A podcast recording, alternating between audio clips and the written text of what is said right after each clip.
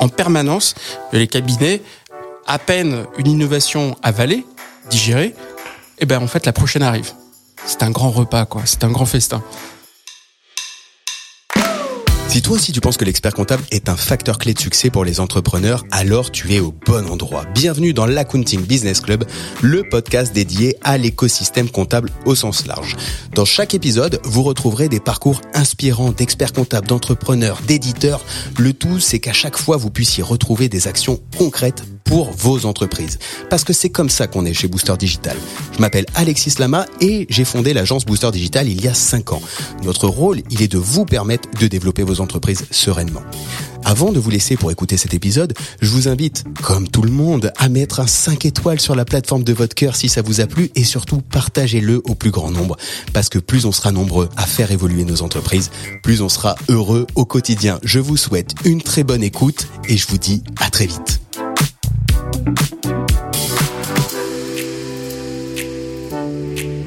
Salut à tous et bienvenue dans ce nouvel épisode toujours de la nouvelle saison et qui va ouvrir la voie à une nouvelle euh, directive qui va être qu'on va recevoir désormais une fois par mois une grande voix de la partie éditeur euh, de la profession parce que bah, clairement c'est plus que des partenaires, c'est comme ça qu'on va pouvoir tous évoluer et comment ouvrir euh, cette nouvelle, enfin, je dirais ce nouveau format avec qui mieux que toi François Milo pour pouvoir en parler François. Je suis ravi de te recevoir dans cet épisode aujourd'hui. On va parler d'avenir de la profession. On va pas parler. Alors ce que j'insiste, comme ça, au moins je le dis directement, c'est pas, euh, c'est déjà c'est pas sponsor et ce sera jamais sponsor par aucun invité qui sera euh, dans l'épisode et dans les épisodes, que ce soit d'ailleurs expert comptable ou euh, ou éditeur. Le but c'est d'avoir une parole franche comme on les a dans tous les épisodes et surtout, voilà, le but c'est d'avoir dans cet épisode ta vision à toi sur l'avenir de la profession, toi qui la connais extrêmement bien et tu vas, tu vas, je vais te passer la parole après évidemment pour te présenter. On va parler donc d'avenir de la profession. On va parler concrètement de l'IA générative. On va évidemment aborder le sujet de la facture électronique et on va parler de plein d'autres choses. On est ensemble sur le papier pour une heure, mais vu le nombre de sujets qu'on va avoir ensemble, peut-être, peut-être, peut-être qu'on fera cet épisode en deux épisodes. Voilà, le fait est, c'est accrochez-vous jusqu'au bout parce que c'est vraiment, je le sais d'avance, on l'a pas encore tourné, mais je le sens, ça va être pépite sur pépite. Je suis vraiment très très heureux euh, de te recevoir François. Merci d'avoir accepté l'invitation et salut. Salut Alexis, c'est une joie partagée et, très heureux d'inaugurer en fait ce nouveau format. Bah ouais, ouais bah en fait je me suis dit tu vois après la première saison ça me semblait intéressant. Il y a les discours d'experts comptables. Euh, je vais inviter aussi des entrepreneurs euh, qui gravitent autour parce que c'est intéressant d'avoir ces feedbacks pour pouvoir permettre d'évoluer, euh, de faire évoluer les cabinets. Et en fait quand même c'était pas possible de pas avoir de pas avoir d'éditeur. Je me suis pour être franc posé la question tu vois de dire bah tiens comment je garde mon indépendance, euh, comment faire venir des, des, éditeurs sans que ce soit promotionnel, etc. Et en fait, après réflexion et après après notre échange aussi, bah en fait, vous avez une expérience, vous avez une vision du métier et vous êtes des acteurs clés euh, de, de, du changement de la profession et de l'embarquement de la profession. Quand on voit l'énergie, quasi l'euphorie qu'il y a eu au, au, congrès, au congrès cette année, le nombre d'éditeurs qui en a toujours plus, euh, bah, comment aussi les experts comptables peuvent s'y retrouver dedans. Donc voilà, ça me semblait cohérent et donc ouvrir le bal avec toi, bah quelle joie quoi. Eh ben, c'est une joie partagée. Non, mais c'est une, une excellente idée. C'est vrai qu'on est des observateurs euh, de la profession en permanence. Hein. Euh, notre objectif, c'est de la servir. Bah oui. Donc, euh, et moi, je parle en tous les cas pour, pour ma maison, pour ma paroisse.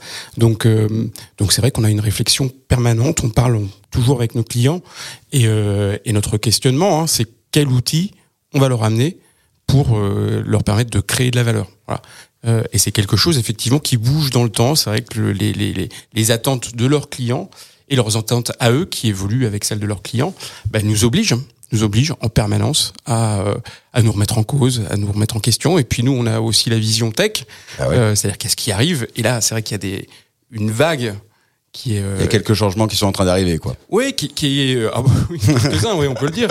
Euh, mais c'est pas nouveau, hein, c'est ça qui, c'est ce qui fait, euh, c'est ce qui fait la force de la profession, je trouve accompagné par les éditeurs euh, depuis, on va dire 40 ans. Hein, on va pas non plus trop revenir en arrière, mais, mais depuis 40 ans, en fait, c'est cette capacité, cette force qu'a la profession, ouais. cette force collective aussi, cette intelligence collective, à en permanence s'adapter Euh, et, euh, et puis embarquer en fait de l'automatisation à travers les outils. On peut en parler. Hein, si tu- de, Attends, bah, petit historique. On, on va y venir. Voilà, comment, mais- commençons par te présenter. Tu vois, qu'on qu'on comprenne en fait euh, quel est l'historique, parce que tu, tu connais extrêmement bien euh, la profession. Ça fait très longtemps que tu es dedans, et c'est pour ça aussi que le thématique, la thématique de cet épisode qu'on fait ensemble, c'est l'avenir de la profession, euh, bah, vu par François. Donc, euh, et, et ce que ça implique derrière. Donc, euh, bah, déjà, Alors- reprenons la base, parce qu'on a été, je le savais qu'on irait vite dans, dans ta présentation. Qui suis-je ou vais-je? Voilà, exactement. Voilà, ben, je suis donc François Milo, donc je suis directeur de la euh, de la business unit euh, expert comptable de, de Cégide, euh, qui est à la base de Cégide. Hein, quand, quand Cégide a été créé, c'est autour de la de la, la profession d'expert comptable. Donc moi, je viens en fait. Alors, je suis pas du tout expert comptable à la base. Euh, je suis juriste, Ok. euh, juriste en, en droit du travail. J'ai fait euh, un DEA de droit social à Paris 2, euh, Panthéon-Assas. Euh, donc j'avais commencé une thèse en, droit du travail. J'ai enseigné pendant dix ans à, à l'université comme euh, chargé de, de TD en fait. Et euh, puis après dans un, un- dans le DESS de droit euh, de ressources humaines Mhm. de, de le CIFOP d'Assas. Voilà, puis en fait, euh, j'avais besoin de, de, en faisant ma thèse, j'avais besoin de, de, de, de travailler euh, et de gagner un peu d'argent parce que euh, les TD, ça nourrit pas complètement. Hein. Mhm. Euh, la- la- la- L'université, c'est un peu une vocation. Enfin, c'est donc euh, j'ai d'abord écrit, coécrit un bouquin avec euh, le président de la, de, des experts euh, agréés par la Cour de cassation. En fait, un bouquin. Alors, je crois qu'il est toujours sur Internet en vente. Enfin bon, Ok. c'est- c'est- C'était sur le- l'expertise judiciaire. Hein. D'accord. Et ça concerne aussi les experts comptables parce qu'il y a beaucoup d'experts judiciaires chez les experts comptables. Donc, euh, euh, donc c'était les procédures expertales en Europe. Donc, on comparait en fait les, les, les différentes procédures expertales. C'était vraiment passionnant entre le système anglais, et le système français. Voilà. Donc, euh, j'ai découvert déjà la profession à, à travers ce travail en fait d'écriture. Euh, et puis, euh, et puis ensuite, euh, eh bien, j'ai été embauché par un des syndicats de la profession pour sur la question en fait de, du droit du travail, puisqu'en fait les, les syndicats bah, négocient la convention collective. Mhm. Donc à la faveur des 35 heures à l'époque, donc c'était en, deux- en 99, 99, 2000, ben, je suis rentré en fait pour servir la profession, pour en tant que consultant en droit social. Et donc j'ai aidé les cabinets à, euh, à passer ou pas à, aux 35 heures. Voilà. Donc euh, c'était le, le- la première étape. Puis ensuite, je suis devenu délégué général du syndicat. Et puis, euh, et puis ensuite, euh, donc là, avec une observation déjà de la profession, parce que c'est vrai que quand tu parles de 35 heures avec les cabinets, euh, bah, tu vois comment ils sont organisés. Puis j'ai travaillé aussi euh, pendant six mois dans un, un cabinet en fait au service social, donc j'ai vu comment c'était organisé. Le social c'est hyper important. Je crois que c'est dans les dernières études c'est 13% de, de, de 13 à 14% en fait du chiffre d'affaires des cabinets. Ouais, Et c'est ce qui fait en plus la relation récurrente, euh, Très alors, récurrente. très très récurrente avec les et, et, et très touchy Ouais. parce que euh, quand on se plante sur une feuille de paye. Euh, bah, les conséquences sont immédiates, hein, c'est-à-dire qu'on a les appels dans tous les sens et c'est normal. Mm. Euh, et, et donc c'est un vrai savoir-faire en fait des, des experts comptables euh, cette chose-là. Donc euh, donc voilà, donc ça j'ai pu observer de près en, en travaillant dans un cabinet. Et Ça m'a passionné.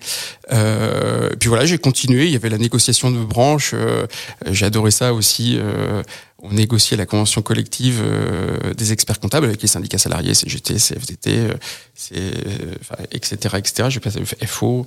euh, On va pas tous les citer, mais on, voit, on les voit qui ils sont. Moi, du côté donc patronal, hein, Ouais. j'étais du côté patronal, on a négocié plein d'accords, donc à la fois sur les 35 heures, euh, sur le temps de travail, mais aussi sur la formation professionnelle, ça c'était clé. Mhm. Et puis euh, et puis voilà. Et puis après en fait, euh, en 2009, euh, je suis devenu directeur de cabinet du président du Conseil national. Euh, ce qui était une, ça a été une très très belle expérience parce que c'était le moment en plus où euh, le Conseil euh, négociait, enfin avait en fait en charge euh, la transposition de la directive euh, service, la fameuse directive Bolkestein. Donc euh, tout le monde avait peur que bah, d'une déréglementation, etc. Ce qui n'a pas été du tout le cas. hein. On a, on a, mais c'est- toutes les mandatures en fait se sont mis, peu importe en fait le, le- le, euh, qui était à la tête, mais toutes les mandatures en fait ont, ont, ont œuvré en fait pour défendre la profession et pour faire évoluer aussi le périmètre. Euh, et là, cette euh, transposition en 2010 a permis en fait d'ouvrir euh, le, le, champ d'action en fait, le champ d'activité des, des, des, experts comptables. Et puis ça s'est prolongé après. Alors moi j'étais plus à ce moment-là au Conseil national, donc je, après je suis passé en fait, je suis devenu euh, secrétaire général de, du Conseil régional de l'ordre de Paris. Mmh. Euh, et puis au bout de quelques temps aussi secrétaire général de la compagnie des commissaires aux comptes de Paris. Donc okay. ça permis de m'intéresser plus avant à la, belle profession de commissaire euh, de commissaire aux comptes. Euh, mais bon, bref, tout ça pour dire que il y a un sujet effectivement réglementaire dans la profession qui, est passionnant et parce que ça a trait à son activité et puis en fait bah, euh, aux besoins des entreprises que peut-être avant l'ordonnance ne pouvait pas ne permettait pas de servir totalement. Donc tout ça, ça a été ouvert à partir de, de, Alors il y a eu des étapes en 2004 euh, J'ai souvenir du, du, congrès, je crois que c'était 2003, du congrès 2003, euh, où Jean-Pierre Raffarin était venu et, et avait autorisé, euh, euh je crois que c'était auprès des l'activité auprès des particuliers, me semble-t-il, euh, ou non, c'était le social, c'était le social. Okay. Euh, et puis et puis voilà, tout ça c'est petit à petit ouvert pour s'adapter au temps. Voilà. Et, et c'est une profession, je trouve, la profession d'expert comptable qui s'adapte au temps. et je crois qu'il y a une grande connivence entre les experts comptables et le temps. Et, euh, et on va voir, je pense qu'on en parlera, mais c'est que la techno, en fait, euh, la technologie euh, va justement, c est, c est, c est, enfin, elle représente un dialogue permanent aussi entre les experts comptables et le temps. Je crois qu'on pourra parler de la compta en temps réel. On va en parler. Hein. C'est évident qu'on va aborder tous ces sujets et que je vais venir te chercher un peu, mais, ouais. mais au moins, tu vois, là, je suis, je suis ravi parce qu'on comprend le contexte. C'est-à-dire que là, tu connais la profession à la perfection et tu as vu déjà beaucoup d'évolutions qui sont passées. Oui. Alors après, juste pour te... Bah, tu, parce que là, tu n'as pas fini hein, quand même. Voilà. Donc après, après le secrétariat, enfin, après être passé à Paris, donc euh, à Paris, c'est vrai qu'il y, y, a tout l'aspect euh, euh, bah, la tableau, etc., etc. Donc j'ai beaucoup, euh, j'ai appris beaucoup de choses. Euh, et puis après, j'ai fait un petit tour en fait à la à la DFCG. La, la DFCG, c'est l'association des directeurs financiers. Ouais. Donc là, j'ai pu voir l'autre côté en fait, euh, c'est-à-dire ce qu'attendent les entreprises de leurs experts comptables. Donc les, les, la DFCG, les directeurs financiers, les contrôleurs de gestion, c'est c'est des belles PME des, ou des grandes entreprises. Donc euh, là, c'était vraiment passionnant aussi de voir cet aspect-là. Euh, pour revenir ensuite au Conseil national, alors là sur des aspects plus numériques, c'est vrai qu'à la base c'était pas ma spécialité mais euh, j'ai appris euh, à, le connaître. Alors notamment en fait euh, au CRO de Paris, au Conseil régional de Paris et à la compagnie des commissaires aux comptes, parce qu'on avait créé, c'était Olivier Salustro à l'époque, comme président de la compagnie de Paris, qui avait créé le Lab 50. Donc ouais, le Lab 50, euh, voilà, qui, qui euh, dans lesquels j'ai été un petit moment avec Cyril de Grillard. Ah voilà, avec Cyril. Mm. Et ben exactement. Ben, c'était, c'est, à ce moment-là que j'ai connu Cyril. C'est quelqu'un de génial, ouais. euh, qui fait énormément pour la profession. Euh, qui est passé on... dans le podcast d'ailleurs. Ah ben voilà, eh très, oui. très, beau podcast. ah bah, faudrait que je l'écoute. Ouais, tu vas l'écouter. Bah, il sort, euh, il sort, euh, il sort la semaine prochaine à date où on enregistre là. Donc. Voilà. Ouais, je te l'enverrai. Ah bah écoute, volontiers volontiers. Et euh, non, non, Cyril, c'est euh, une, d'abord c'est un personnage bienveillant, c'est une belle personne. Ouais. Et euh, donc on a pas mal bossé ensemble sur cette euh, sur ce Lab 50 avec euh, des formats très originaux lors des universités de d'été de, de, de, de, Paris. Juste pour replacer le contexte ouais. du Lab 50, en fait, l'idée c'est d'avoir vraiment ce, ce euh, pas un think tank, mais un, un, groupe de réflexion sur quelles sont les, les, innovations à apporter dans la profession. Et ça se nourrit donc de différents euh, points de vue et ça va checker, ça va regarder aussi pas mal à l'international. Et voilà, ça permet vraiment de, de, de, réfléchir ensemble à ce que la profession, euh, vers quoi en tout cas sera amenée la profession. Exactement. Et ça existe encore aujourd'hui, donc voilà. Et ça existe et c'est vraiment d'utilité. Euh d'utilité générale en fait on va dire d'utilité commune en fait pour le pour les pour les experts comptables donc ouais. euh, il y a un site internet qui est très bien fait donc, euh, ouais, donc ouais, voilà je salue le travail de blog ouais, moi aussi franchement il y a des réunions courantes et et là bah, pour montrer un peu l'évolution aux dernières UE donc 2023 ils ont fait une grande une grande conférence sur bah, comment concrètement l'IA peut s'intégrer dans les cabinets avec avec vraiment des experts. C'était, c'était une super conf, comme, comme à chaque fois d'ailleurs aux UE. Donc félicitations le Lab 50 et, et bravo encore Cyril et toute l'équipe qui, qui s'en occupe. Voilà, Exactement. On ferme la parenthèse sur le Lab non, 50. Non, mais, mais... c'est bien de c'est bien de le dire parce que c'est voilà. Puis les, après tout le monde y a accès. Ouais. Hein, je crois que c'est c'est euh, sur internet. Il euh, y a il y a un, ouais, il y a le site. Je pense qu'en tapant. Lab 50 vous tomberez vous tomberez bien sur le site. Il y a quelques articles de, auxquels j'ai contribué à l'époque donc c'était en 2018. Mais bon ça c'est c'est pour l'anecdote. Et puis voilà. Puis après je suis revenu au Conseil national euh, au- en tant que directeur d'ECMA. Ok. Voilà, donc euh, ECMA, c'est euh, je déclare, je facture, euh, euh, je signe, qui marche très bien, très belle signature euh, électronique.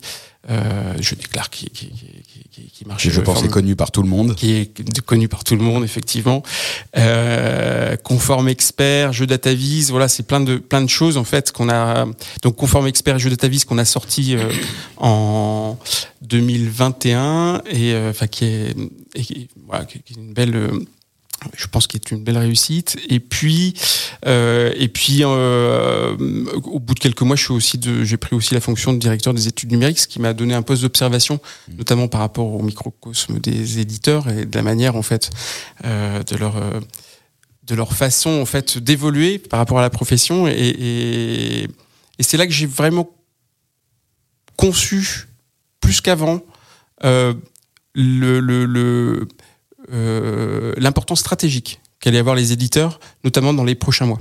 Donc, euh, ce que je veux dire à travers ça, c'est que voilà, ça fait, j'ai, ça fait 25 ans que je travaille pour la profession, ça fait 25 ans que je, je, j'affectionne vraiment cette profession. Je trouve que c'est des gens qui sont géniaux, qui sont au service des entreprises tous les jours. Euh, moi, j'aime bien rappeler aux collaborateurs, notamment chez Cégide, vous savez, en fait, on sert des professionnels euh, qui aident tous les matins, euh, toute la journée, des petites entreprises à, grandir, euh, à gérer leurs déclarations, euh, à faire des prévisionnels, euh, qui les guident en fait un peu dans cette euh, dans cette forêt administrative euh, et qui les libère en fait de beaucoup de tâches euh, sans lesquelles en fait elles seraient noyées. Donc voilà. Donc les experts comptables, euh, ils ont un rôle euh, Enfin, ils participent vraiment au bien commun, au bien commun économique. Donc, euh, ça vaut le coup nous-mêmes de nous lever tous les matins euh, bah, pour leur produire, pour leur donner les mêmes outils et, de faire toujours notre mieux pour euh, pour ça, quoi. Voilà. Donc, c'est une profession que j'admire. Ouais. À la base, c'est vrai que moi j'étais plutôt parti pour euh, embrasser euh, la profession d'avocat. Ouais. Euh, et puis finalement, bah, je me retrouve euh, avec euh, les experts comptables et je suis vraiment heureux de ça. Voilà. C'est- proche hein, dans la- dans l'aspect service, euh, je dirais, et, et impact que tu peux avoir. Ça a quasiment plus d'impact les, les experts comptables. Allez, on va on va se faire plaisir. Ah ben moi je, je, je Ouais, pense ouais. hein, euh, euh, alors je sais que les avocats sont très alors d'abord il y a une il y a une guerre en fait euh, qui est euh, presque ancestrale hein, entre les experts comptables et les avocats parce que c'est vrai que les experts comptables ont l'accessoire juridique je l'ai vécu cette guerre Mmh, bah quand oui. j'étais au Conseil national euh, et puis ça s'est bien résolu puis voilà puis ça veut vivre très intelligemment mais c'est vrai qu'en fait les experts comptables, moi je dis ça en tant que juriste, quelque part, ce sont des spécialistes hein, du droit, Mm. spécialistes du droit comptable. Exactement. Et d'ailleurs, leur périmètre commence là où des règles comptables elles-mêmes interviennent, c'est-à-dire les règles d'imputation, etc. Donc pour moi, en fait, un expert comptable, euh, pour moi, c'est un juriste, un juriste spécialisé. Voilà. Il applique des règles comptables, Euh, mais pas que. Ouais. Mais il va, il va, c'est pareil, il va, il va appliquer des, des règles de, de droit social euh, en matière de sécurité sociale, etc., etc. Donc euh, maintenant, voilà, c'est pas, c'est pas, euh, il y a pas de, de l'expert comptable va pas plaider, enfin, il, le, mais, mais euh, donc c'est ça qu'il faut aussi reconnaître en fait chez les experts comptables, c'est cette capacité aussi de, d'analyse d'un texte, euh, et parce que c'est leur métier de base. Voilà. Euh, après, ce qui fait la différence, je pense, entre le, l'expert comptable et le et le, le- le- et les avocats, c'est la récurrence.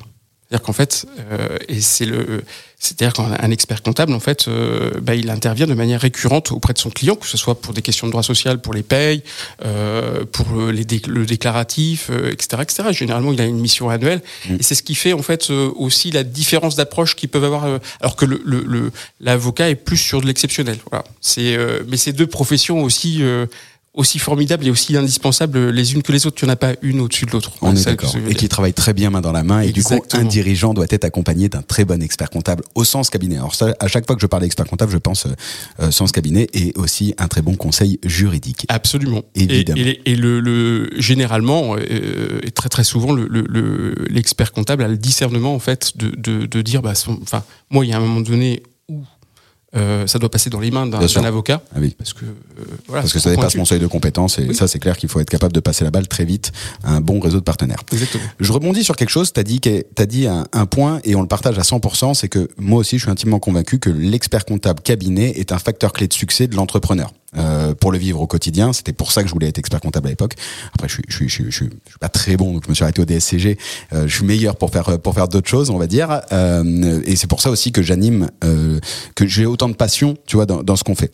Maintenant, il y a une réalité qui, selon moi, euh, a été dans les cabinets qui fait que pour pouvoir soulager sur une grande partie euh, d'éléments. Euh, tu vois, il n'y avait pas ces, points technologiques. Points technologiques qui, dans tout ce qu'on entend, dans tout ce qu'on écoute, notamment avec l'arrivée de la facture électronique euh, et de la montée en puissance des différents outils, fait que ça devrait enfin pouvoir changer les choses. Toi qui es passé par ECMA, donc dans ces dans ces moments où en plus on, abordait on abordait la sujet le sujet de la facture électronique, selon toi, comment ça va réellement sur ce point de la facture électronique, enfin euh, pouvoir faire changer les choses Alors, est-ce que ça va vraiment... Enfin, oui, ça va changer. Mais est-ce que ça va complètement changer? Moi, je pense qu'en fait, euh, ça va pas complètement... Enfin, ce que... Je précise penser par rapport à ça. Ça va pas changer le cours de le cours de l'histoire. C'est-à-dire que le cours de l'histoire de l'expert comptable, depuis, on va dire, les années 80, c'est d'implémenter en permanence de, nouveaux outils euh, et de nouvelles sources d'automatisation. Je prends l'informatique, début des années 80, bah c'est vrai que ça a commencé à automatiser les choses. Et puis ensuite, euh, on a eu Internet et, euh, et puis la démat euh, et les, les télétransmissions. Voilà. Mmh. Euh, ça, on a commencé à automatiser, c'est-à-dire qu'on appuyait sur un bouton, la déclaration partait directement en fait. Alors via je déclare souvent, euh, partait directement en fait euh, à l'administration fiscale. Donc ça a automatisé plein de choses. Puis ensuite, en fait, avec le machine learning, etc., on a commencé à vraiment faire de l'IA en tant que tel et à, à OCRiser avec des, des, des, des, logiciels très spécialisés. Hein. Euh, donc très bête. Mmh. Euh, mais on a commencé effectivement à dématérialiser du papier, du PDF, euh, mais du papier, pour en sortir des, des écritures euh, structurées, mmh. pour l'intégrer dans la machine. Donc tout ça en fait, et à chaque fois, toutes ces innovations, euh, les, les, les, experts comptables vont sauter dessus. Alors à une vitesse variable, mmh. euh, aussi selon, selon leurs clients, hein, parce qu'il y a des clients qui sont pas. Il faut aussi parfois la participation du client pour y arriver. Donc, et je pense par exemple à la sérisation. Euh, le, le, le, donc parfois une vitesse, souvent une vitesse variable, mais, mais tous s'y sont mis. Je ne crois pas qu'il y ait de, de, de cabinet aujourd'hui où on est au papier calque. Euh, euh, voilà. S'ils nous écoutent, en tout cas, envoyez-nous un message qu'on vienne, qu'on vienne voir encore comment ça marche. Donc, euh, donc, donc, c'est, voilà, c'est, c'est, ce que je veux dire à travers ça, c'est que la facturation électronique, c'est l'étape d'après. Mmh. Et je sais une chose, c'est que les experts comptables, alors d'une part parce que c'est obligatoire, mais aussi par appétence, il y en a beaucoup qui ont une vraie appétence par rapport à, à, à, à l'automatisation et au gain de temps qu'on peut avoir et au, et, et, et au confort qu'on peut donner aux clients par rapport à ça. Donc, euh, bah, ils vont embrasser ça. Voilà. La question, en fait, euh, c'est la question de l'expansion. Ça a trait à l'expansion de l'univers, c'est-à-dire que l'expansion est en accélération. Ouais. C'est vrai qu'en fait, on voit petit à petit que ces, euh, que ces sources euh, d'automatisation, euh, les, les, laps de temps entre les, les, les grandes, les, les, grands événements sont de plus en plus courts. Mmh. Voilà. Donc ça veut dire en fait en permanence les cabinets, à peine une innovation avalée, digérée, et eh ben en fait la prochaine arrive. C'est un grand repas, quoi. C'est un grand festin. Ouais, ouais, ça, euh, et donc, euh, ben, on a parfois des cabinets qui euh,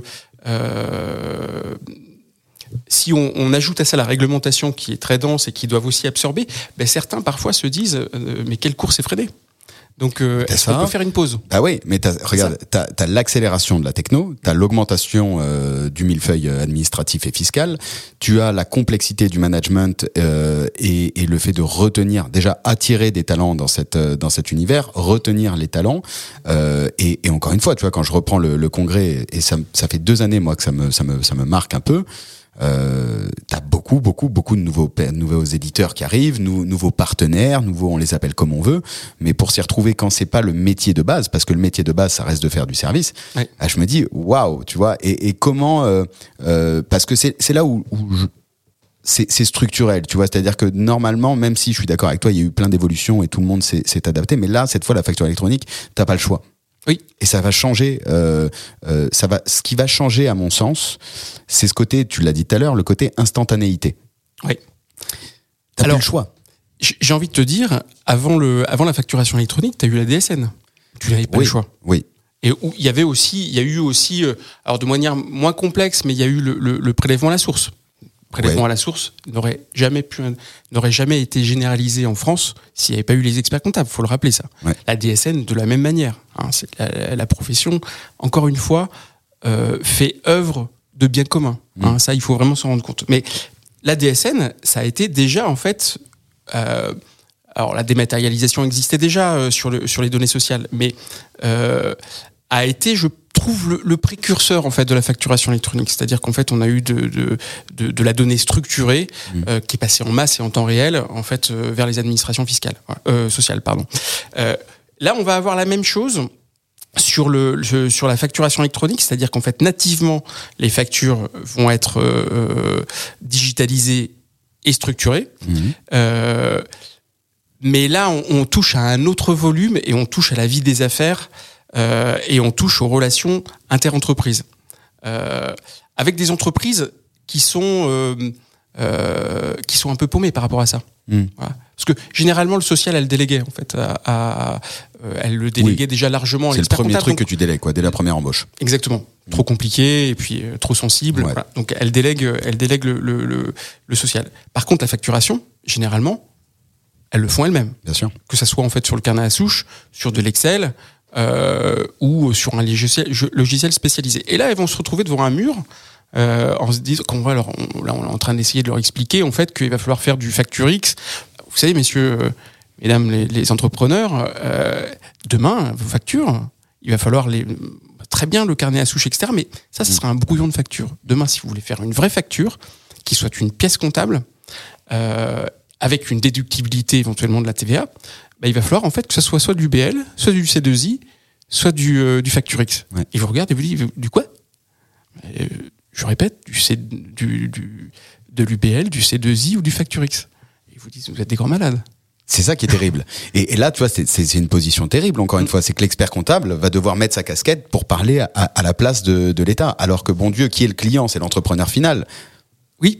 Et, et il va aller le voir. Enfin, j'ai un très bon ami qui est artisan et j'étais avec lui ce week-end et il me dit et on parlait de facturation et il me dit non mais moi je l'ai fait encore sous sous Excel. C'est normal parce que le devis on le reprend euh, on le reprend euh, plein de fois et que c'est galère et que tu montes et que et que c'est pas du tout un cas isolé. Je connais beaucoup de monde qui fait encore les devis sous Excel. Et moi, je connais plein d'artisans, en fait. Euh, il y en a pas longtemps qui est venu à la maison pour une histoire de, de, de radiateur. Enfin, bon, bref, peu importe. Ouais. Mais j'ai eu la, la facture euh, à la main. Bien sûr. Voilà. Et, et Donc- ce- comment, selon toi, tu vois, euh, euh, la, la profession peut se positionner justement pour rétablir ce, enfin rétablir, ou du moins mettre sa casquette de c'est toi mon client, je viens de t'informer.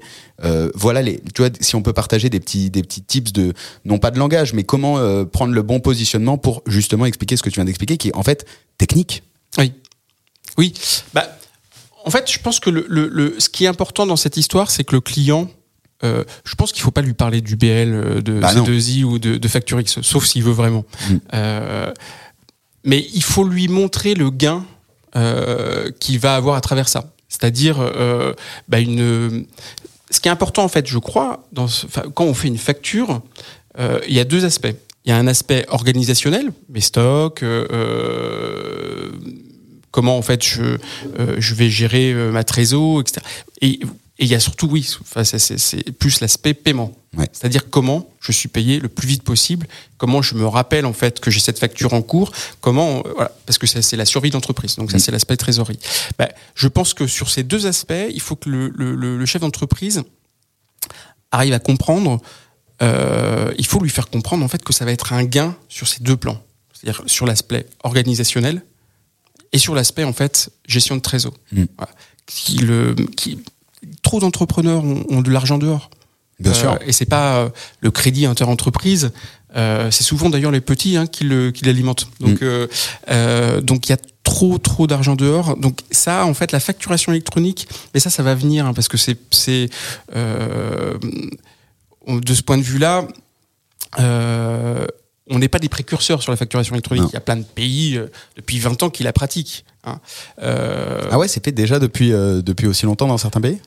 Ah, bah la facture électronique. Alors, pour l'histoire de la facturation électronique, d'abord, ça vient des entreprises. euh, les premiers, euh, les premiers soubresauts de facturation électronique, c'était de l'EDI, c'était les grandes entreprises en fait, et notamment les les, les, euh, les, supermarchés, en fait, les Walmart, etc., qui bah, eux voulaient en fait que leurs fournisseurs rentrent dans leur système pour que bah, pour automatiser le plus possible, et pour, gérer leur stock, etc. Mm. Donc en fait, c'est les, les, les, premières plateformes de facturation, c'est de l'EDI et euh, ça a dû être en France et aux États-Unis. Hein, je pense que les, les, sans doute aux États-Unis où les supermarchés obligeaient euh, les, les, leurs fournisseurs à aller euh, rentrer leurs factures dans leur système. Voilà. Donc ça vient en fait des, des, des, à la base en fait du secteur privé la facturation électronique. Ensuite, c'est vrai que pour reprendre euh, un petit peu d'histoire, c'est vrai que le, le ensuite l'État qui est un tiers intéressé à la facture, puisqu'en fait on y inscrit la TVA, mmh. euh, s'est dit bah, euh, moi, pour moi, la TVA, c'est le principal, euh, c'est la principale ressource. Alors tiens, au passage, je, je, racontais souvent une histoire que je voudrais te raconter sur la TVA. Tu sais qui a inventé la TVA? Aucune idée. C'est vrai? Ouais, je te jure. Alors, tu sais, c'est le génie français. Oui, ben ça. Donc c'est Maurice Lauré. Okay. Maurice Lauré, en fait, qui est un, un haut fonctionnaire de l'administration fiscale française, qui en 1954 a inventé la TVA. Et ça, c'est quelque chose qu'on a exporté partout dans, ah oui, et qui marche extrêmement bien. Si Maurice Laurier devait toucher ne serait-ce qu'un 1% de ce qu'il a inventé, il serait plus riche que Jeff Bezos. Euh, Incroyable. Ah oui. C'est un Français qui a trouvé euh, l'invention de la TVA. Et qui, et qui, je pense, est la source de chiffre d'affaires la plus importante au monde. Euh, et il n'a jamais rien demandé, je crois. Non, non, bah, chapeau Maurice, en tout cas. Maurice Laurier, rappelle-toi de Maurice Laurier. Donc voilà. Donc on a inventé le, le, le, la TVA qui est l'impôt le, plus euh, rentable pour énormément de pays, notamment en France. Hein. Mmh. Euh, je crois que c'est 170 milliards d'euros, la, la, la, la, TVA. Euh, la, le, la, problématique en fait de l'administration fiscale, euh, parce que forcément quand il y a un impôt, il y a de l'évasion, mmh. euh, c'est de, de, de, contrôler en fait. Hein. Et euh, bah, c'est vrai que quand on contrôle sur place et sur pièce, c'est généralement très longtemps après le fait générateur. Mmh. Donc c'est difficile en fait de retrouver les éventuelles traces de fraude, etc. Euh, mais cet impôt étant, cette taxe étant si rentable euh, et elle, devant être sécurisée, mais aussi pour des histoires de concurrence loyale entre acteurs, hein, parce que voilà, c'est pas admissible que certains fraudent. Euh, bah, l'État s'est dit, bah, je, il y a là cette possibilité, alors pas l'État français, hein, mais, mais des États euh, euh plutôt en, dans, en, Amérique du Sud, mmh. se sont dit, eh ben, il y a ce système de facturation électronique. Si je m'insère sur ces plateformes, je peux collecter en temps réel des éléments de TVA et là exercer un contrôle en temps réel. Si on y ajoute des euh, algorithmes intelligents, je vais pouvoir arriver à je, vais détecter avant que ça soit trop tard, par exemple des carousels, etc., etc. Donc les premiers pays à avoir implanté de la TVA, enfin de la de la facturation électronique, euh, pour des raisons fiscales, ce sont des pays d'Amérique du Sud. Donc c'est le Chili et le Mexique, me semble-t-il. Puis ça s'est diffusé ensuite euh, au Brésil, qui applique la, facturation électronique depuis très longtemps. Euh, donc c'est les années 2003. Voilà. Et puis ensuite, ça on a un peu de retard. Oui, oui, on n'est pas en avance. Okay. Ah, faut pas, on... Non, on a inventé la TVA, c'est déjà ça. On a inventé la, ah. mais ne nous prenons pas pour des génies. on n'est pas, on a, on a inventé le principal, mais pas l'accessoire, la, la, la, facturation électronique. Okay. Mais tout ça a traversé en fait euh, l'Atlantique euh, en 2012, mm. chemin inverse de Francis Colomb. Oui. Euh, Christophe Colomb. C'est pas grave, je vais laisser Francis, parce que c'est un petit plaisir. J'étais en train de dire. Colomb, c'est okay. l'ancien, l'ancien maire de Lyon. Euh, donc, euh, non, non, tu nous amènes direct à Lyon. Non, ah, non, pas tout de suite. Sais, on, y, on, y, revient toujours. Donc, tu as la facture électronique qui revient. Alors, la facture électronique repasse Enfin, le système de, de, contrôle de la facturation et de la TVA de, de, repasse en fait euh, côté européen.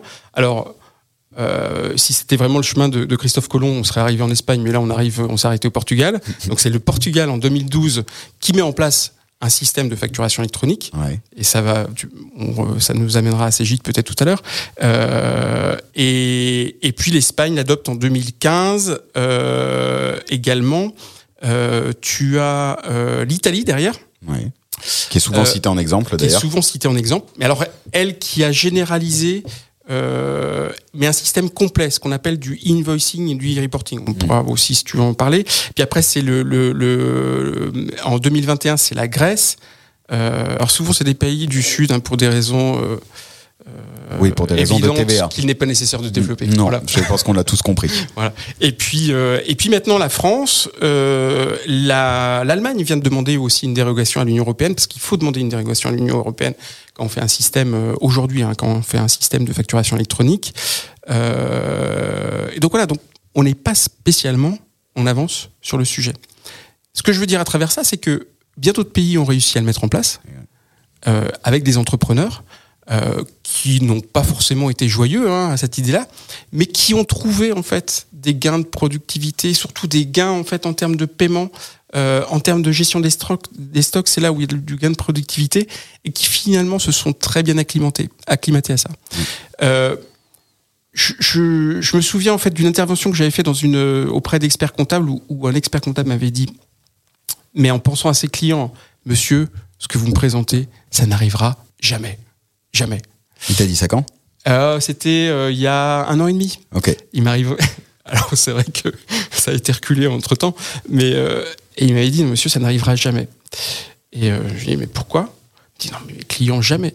Je lui ai dit mais alors on était, on était à quelques kilomètres de la frontière italienne. Je lui dis, écoutez, c'est ma moitié italienne qui vous parle. si les Italiens y sont arrivés, il n'y a pas de raison qu'on soit plus bête et qu'on n'y arrive pas. Donc on va y arriver, évidemment. Et, et l'évidence, c'est que ça arrivera. Bah oui. Ça va arriver. Surtout si c'est souhaitable. bien. Ouais, c'est souhaitable. Maintenant, par rapport à ça, c'est vrai que ça va pas être facile. Moi, je fais mes Tu fais, tu fais ton marché le dimanche matin. Oui. Bon. Moi, je fais mon marché le dimanche matin de manière très différente aujourd'hui. C'est-à-dire qu'avant, j'y allais, euh, voilà, je regardais les fruits et légumes, etc. Je le fais toujours, hein, rassure-toi. Mm. Euh, mais je me dis, euh, en regardant en fait les maraîchers, etc. Ces gens-là se lèvent très tôt le matin mm. Pour faire leur job, et en plus, il va falloir qu'ils fassent de la facturation électronique. Mm. Il va falloir qu'ils fassent du e-reporting parce qu'on est en B2C. Donc il va falloir qu'ils fassent. Et souvent, en fait, bah, ils n'ont pas de caisse. comment ils vont arriver à faire ça? J'étais, je faisais une intervention. En fait, je participais à une à une réunion euh, avec il y avait la DGFIP euh, et il y avait euh, donc sur la pour expliquer la facturation électronique. Euh, et il y avait en fait une association, le président d'une association, association justement de, commerçants en fait sur les marchés. Et euh, le, le bah, il a écouté poliment pendant pendant une heure et demie l'explication, puis au bout d'une heure et demie, euh, attendez, j'ai pas bien compris là. Ça veut dire qu'en fait, tous mes adhérents, à la fin de leur journée de travail, euh, s'ils n'ont pas de caisse, connectés en fait à vos plateformes, etc., il va falloir qu'ils bah, qu'ils aillent euh, saisir tout ce qu'ils ont, euh, tout ce qu'ils ont collecté et faire du reporting. Donc, bah, oui. Hmm. Mais vous savez que c'est pas possible ça, parce qu'en fait, c'est bah, et ben, c'est possible en fait en réalité. Mais c'est possible parce qu'il faut qu'ils en s'équipant.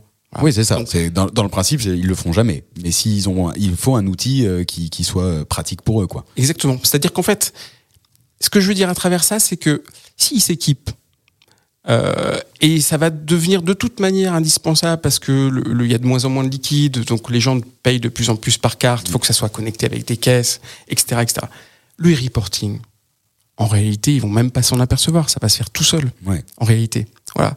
Euh, donc, euh, c'est vrai que ça peut paraître un, ça peut paraître un mur, un rempart cette facturation électronique pour beaucoup de commerçants. Mais qu'est-ce que va faire l'expert comptable? L'expert comptable, en fait, et c'est là où ils ont besoin vraiment de leur expert comptable. L'expert comptable va leur expliquer, mais non, enfin, le e-reporting, le invoicing, Enfin, ça va être totalement indolore. Oublie les termes de facture X, de, du BL, de C2I, ça c'est notre problème. Ouais, ouais. Nous, ce qu'on va te mettre à disposition, c'est les outils, les interfaces. Euh, on va te connecter tout ça. Et, euh, et, et, en fait, tout va se faire de manière très automatique. Et tu verras, tu y gagneras même dans la gestion de tes stocks et dans, euh, et dans la gestion de ta trésorerie. C'est-à-dire qu'on sera capable de dire en temps réel ce qu'on avait du mal à faire avant parce qu'on n'avait pas toujours les informations, on courait après les pièces, etc. On sera capable de dire en temps réel euh, bah, où on est ton activité, si euh, tu t'apprêtes euh, à cruncher hein, mmh. dans les euh, et euh, si euh, s'il y a moyen en fait d'arranger ça par le biais d'un financement, en fait ça va être très rapidement le client va se dire mais enfin pourquoi ce n'est pas arrivé avant. Ouais. Voilà, C'est ça en fait qui va se passer. ça, reprend, ça reprend un peu l'exemple dont, dont, je te parlais ce matin sur le fait de lever le voile d'un coup euh, aux entrepreneurs. Quoi. Exactement. Donc si je si je veux résumer euh, cette partie euh, facture électronique parce que je voudrais aller sur sur un autre sujet de l'IA générative juste après, qui, qui, est à mon avis la suite logique. Hein. Mmh. Euh, ce qu'il faut retenir, c'est que premièrement, euh, bah, déjà ça fait 20 ans que c'est fait ailleurs, donc arrêtons de se, se dire ça n'arrivera pas. C'est là et pardon, l'expert comptable a un vrai rôle central de pédagogie d'anticipation et donc si je parle un peu business, de proposition de nouvelles missions, d'accompagnement, tu vois que ça, ça puisse être euh, du maraîcher euh, pour l'aider à se digitaliser parce que ça va lui apporter de la visibilité, etc. Et dans tous les cas, la digitalisation est partout, donc pourquoi pas euh, anticiper ça, le tester sur soi et venir le proposer avec un langage qui n'est pas du coup réglementaire au sens tu es obligé de prendre ton outil de facturation, c'est comme ça, prenez-le et prends l'outil que j'ai chez moi parce que ça va me faciliter à moi la vie, etc. Mais plutôt de dire grâce à ça, tu auras de la visibilité en temps quasi réel, euh, voire, du coup, moi, c'est ça qui m'intéresse de te dire, c'est est-ce que ça va enfin devenir du temps réel à partir du moment où ça passe dans le même tuyau et on va pouvoir, euh, à mon avis, aller sur l'IA générative juste après. Et donc, tu vas pouvoir avoir de la visibilité et moi, je vais enfin pouvoir te commenter et t'aider sur tes objectifs et donc prendre un peu ce rôle de conseil, d'accompagnement, de coach, de mentor, on l'appelle comme on veut, mais faire de, de la prestat de service au sens total cabinet. Encore une fois, pas que l'expert comptable. Je pense qu'il y a beaucoup de d'équipes aussi, surtout sur la nouvelle génération, enfin aussi sur la nouvelle génération qui veut faire ça. Et donc ça va permettre ça. Euh, c'est un peu comme ça que je le comprends quand tu me l'expliques euh, extrêmement bien là, quoi. C'est une excellente synthèse. On dirait ChatGPT, dis donc. Ah, bah, j'avoue que je tape à côté. Alors, non, je vais, du coup, tu m'amènes vraiment vite sur l'IA générative. non, je voudrais, je, avant de faire la transition. Euh, ce que je voulais dire par rapport à ça, c'est que, tu vois, j'écoutais un podcast ce matin en venant en vélo euh, jusqu'à ton studio euh, sur euh, Einstein, ouais. E égale MC2. Voilà. Et euh, en fait, et ça me. Tu vas me dire, mais quel est le rapport avec la facturation électronique? Tu, tu, tu, me le dis. Oui, quel est le rapport avec la facturation électronique que je le dise? Oui, bien sûr. Je vais te le dire. S'il te plaît. Donc, le, le, le, non, le rapport, c'est l'espace-temps. En fait, la facturation électronique, ça va changer l'espace-temps de l'expert comptable. Euh, l'espace, parce que jusqu'à maintenant, pour beaucoup, euh, la facture, c'était un objet, mmh. euh, une pièce qui servait en fait à une pièce comptable. Voilà. Donc tu la reçois. Quand tu reçois en fait la pièce, tu considères qu'elle est à comptabiliser, que donc elle est payée, etc. Par contre, toute la vie de la facture auparavant, mmh. c'est-à-dire de, sa, de la prestation, enfin du devis, la prestation, la facturation, le recouvrement, euh, le paiement, etc., l'expert comptable n'avait pas toujours à voir à ça. Ouais. Donc voilà. Avec la facturation électronique et la plateformisation, si euh, on passe bien par les plateformes en fait euh, mises à disposition des experts comptables, bah, en fait ils vont avoir accès à ce document depuis en fait le devis. Mmh. Euh, et ils vont être les garants en fait de la conformité de cette facture. Mmh. Et ça, en fait, c'est là où les entreprises vont avoir euh, besoin d'eux. Et puis en fait, entre temps, ju enfin jusqu'à la comptabilisation, il va y avoir tout un univers de services. Ça, c'est l'espace. Tout un univers de services qu'ils vont pouvoir adresser. Et que demandent les, les entreprises Moi, j'ai été en fait, euh, en quelque sorte, chef d'entreprise. Alors, j'ai été chef d'entreprise. J'avais une petite boîte, mais mais euh, le, le enfin si, si, un expert comptable, j'avais demandé à un moment donné, j'avais externalisé une, une compta, je ne dirais pas dans quel contexte, mais j'avais demandé au cabinet en fait de, de faire mon recouvrement Mmh. parce que je n'avais pas le temps, je le suivais mal, etc., etc. Et le cabinet en fait n'avait pas accès en fait à toute cette euh, vie de la facturation électronique, donc c'était extrêmement compliqué. On gérait ça dans Salesforce, enfin, bon, bref, Mmh. c'était extrêmement compliqué. Donc euh, euh, donc c'était pas pratique. Là demain, euh, je remets dans ce contexte-là, c'est l'expert comptable qui va pouvoir me faire mon recouvrement. Donc, il va me libérer euh, il va me libérer d'un poids et euh, avec une énergie incroyable. On en revient à Einstein euh, égale MC2. Et donc ça, c'est la révolution de l'espace que doit investir l'expert comptable. Et ça, moi, et c'est ce que c'est notre combat chez Cégide, c'est c'est en fait de faire en sorte que l'expert comptable investisse cet espace. Donc de lui donner cette interface. Parce que si c'est pas lui qui s'investit là-dessus, ça sera d'autres. Comme ça, on est, on et, est très très bien d'accord sur ce sujet. Et, et on l'a vu en fait en, en, en Australie. Mm. En Australie, il y a eu un report, plusieurs reports successifs de la facturation électronique. La profession a été doublé par des acteurs technologiques et par des acteurs financiers, les banques. Ils sont fait doubler, ils ont perdu 38% de leur chiffre d'affaires. 38%. Voilà. Nous, on veut pas ça. Donc, ce qu'on veut, en fait, c'est que euh, ce qu'on aimerait, après, ça appartient à chacun, mais c'est que les experts comptables investissent ces nouveaux territoires, ces nouveaux espaces, et recréer de la valeur par rapport à ça. Et puis après, il y a la révolution du temps. Donc, on reboucle toujours sur Einstein, la, théorie de la, de la relativité euh, euh, restreinte ou générale, je me souviens plus. Euh, Je suis calé sur ça pour t'aider.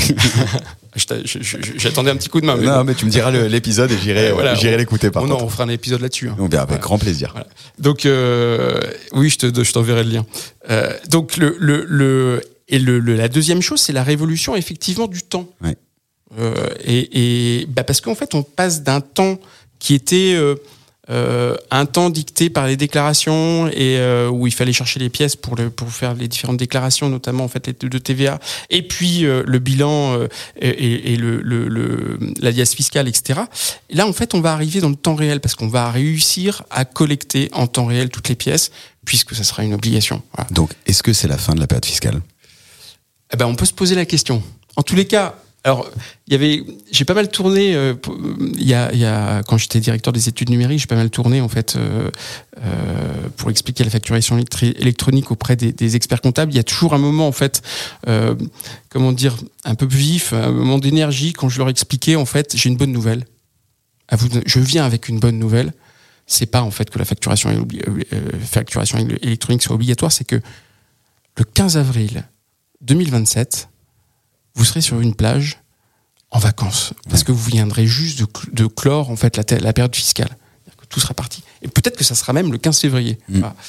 Alors ça c'est pour ceux qui ont qui se sont bien outillés et qui ont fait ce qu'il fallait. Bien sûr. Par contre pour les autres ça va être beaucoup plus compliqué parce qu'il fallait il va falloir aller chercher euh, des factures disséminées sur plein de plateformes euh, et là ce sera plutôt le 15 juillet. Euh, voilà. Et à chaque fois en fait que je leur annonçais la fin de la période, enfin les vacances au 15 avril, il y avait toujours un silence et un peu de rire. Ouais. Mais effectivement, on peut se dire. Alors, là, je, te, je, te, je réponds mal à ta question parce que c'est la, la question que tu me poses, c'est est-ce que c'est la fin de la période fiscale? Moi, je te dis juste en fait que c'est peut-être le, le début de la fin de la période fiscale, ou en tous les cas, elle va se clôturer à un autre moment, euh, bien plus tôt. Mais euh, oui, on peut se poser la question en fait. Euh, d'un, d'un- d'une finalement en fait d'une à, à terme de la véritable fin de la, péri- la période fiscale. On peut se poser la question. Sur le temps réel, ce que je veux, juste pour clôturer là-dessus, bah, c'est vrai qu'en fait, à partir du moment où on a l'exhaustivité des informations, euh, mais ça, ça sera pas pour tout de suite, hein, parce que on a quand même, il faut, faut rappeler que la facture, euh, la généralisation de la facture électronique, hein, les articles 289 euh, euh, et suivants de, de 290A, voilà, ça fait toujours intelligent de le dire, mais euh, donc euh, 290, 290A, etc. Code général des impôts. Tu sais que je les mettrai pas en, je les mettrai pas en description. hein, c'est trop, trop technique. C'est dommage. ben, on fera, on- tu, pourras, on- tu pourras le demander à ChatGPT de te les résumer. Je vais- Ça, c'est formidable. Je vais faire ça. Ouais. Euh, le, le euh, j'ai perdu le fil. Et ouais, je sais, je t'ai perdu. je sais, mais c'est pour ça qu'il faut pas citer des, titres d'articles. Il faut jamais citer Eh des non. titres d'articles. Des Euh, numéros, on se perd. ce que je, non, non, ce que je voulais dire, oui, ça y est, j'ai retrouvé le fil. Euh, et ce que je voulais dire par cette, cette, euh, ces articles en fait du Code général des impôts euh, prévoient des exceptions euh, et des exemptions. Ça veut dire qu'en fait, la facturation électronique, elle va pas concerner en fait toutes les transactions. Donc, il y aura du hors. Euh, facturation électronique. Donc, il va quand même falloir aller chercher des éléments, euh, aller chercher des éléments euh, et les réconcilier en fait dans un, un concentrateur. Mm. Ça, c'est aussi notre objectif en fait à travers de Business Connect pour faire en sorte que vraiment on puisse faire de la compta à temps réel. Ça veut dire aller chercher, se poser la question. Et ça, c'est tout un travail que de- vont devoir faire les cabinets de, de segmenter leur clientèle en fonction de, de, bah, de leurs obligations pour savoir comment ils vont arriver en fait à tout rassembler pour vraiment faire de la compta en temps réel.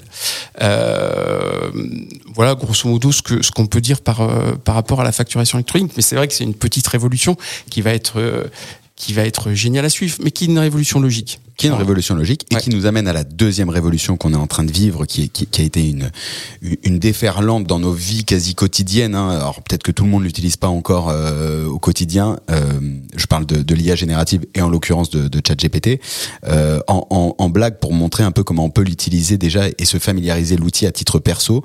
Euh, c'est plus une anecdote, mais je suis parti en road trip avec euh, avec ma femme et ma fille euh, l'été dernier et, et on s'en est servi tout au long du, du road trip euh, pour justement faire les itinéraires, avoir des stops, etc. avec un bon prompt. Hein, donc ça mmh. arrive au sujet du prompt et c'est dire combien ça. Et donc je pense que peut-être le métier d'agence euh, d'agence de voyage risque aussi au même titre que le métier d'expert comptable doit se pencher vraiment de façon poussée dessus et du coup quand j'ai vu la, la, puissance de l'outil, alors nous on s'en sert dans l'agence marketing euh, au quotidien évidemment, euh, mais quand j'ai vu l'outil euh, sur un métier comme euh, le, le, voyage où tiens ça te donne les bons itinéraires parce que tu lui dis que tu es avec une femme, avec un enfant, enfin que vous êtes deux, quel âge a l'enfant et donc du coup il te dit par rapport à cet âge, bah tu peux t'arrêter là, tu as tel stop, tu peux aller dans tel parc parce qu'il y a, il y, a, il y a des attractions pour, enfin c'est c'est vraiment vraiment j'ai trouvé ça assez fort. Et du coup je, je me suis immédiatement fait le parallèle et je discute et je vois beaucoup ce qui se passe en, en, en Australie et, et aux États-Unis, et notamment euh, certains éditeurs aux US qui ont déjà intégré euh, l'IA générative dans leur euh, dans leur outil. Mhm. Qu'est-ce que co comment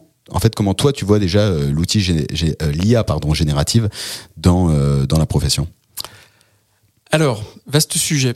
Euh, très vaste sujet. Très vaste sujet. On peut commencer par quelques quelques chiffres. Euh, j'ai un. Alors, on parlait d'Australie tout à l'heure. Il y a le l'ordre australien, CPA Australia, mm. euh, a fait une étude justement par rapport à l'IA générative et euh, les conclusions de cette, cette étude, c'est que 36% des tâches comptables mm. euh, pourraient être automatisées grâce à l'IA générative. Ça va dans, exactement dans le sens de ce que tu dis, c'est-à-dire que euh, elle n'aura, enfin, la compta, la, euh, la matière comptable ne va pas être neutre par rapport à l'IA générative. Mmh. Elle va pas être neutre en fait euh, à deux égards. D'abord en fait par rapport aux tâches, l'automatisation des tâches, et puis ensuite par rapport à l'usage, au rapport en fait que en tant que prestataire de service, le rapport que va pouvoir avoir l'expert comptable vis-à-vis de son client. Voilà.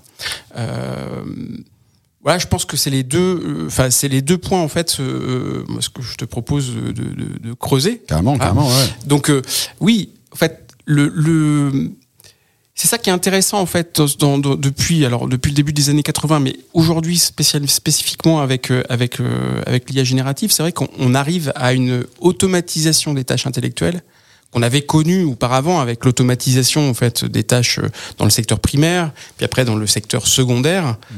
Euh, je sais qu'on avait eu une conversation sur l'automobile, mais je veux bien qu'on la refasse d'ailleurs. que... C'est pour ça qu'il faut, qu'on lance l'épisode euh, direct à chaque fois. mais oui. Et, et, et, et c'est vrai que là, aujourd'hui, on, a, on arrive à un degré d'automatisation assez poussé, en fait, sur les tâches euh, intellectuelles. Mm. Euh,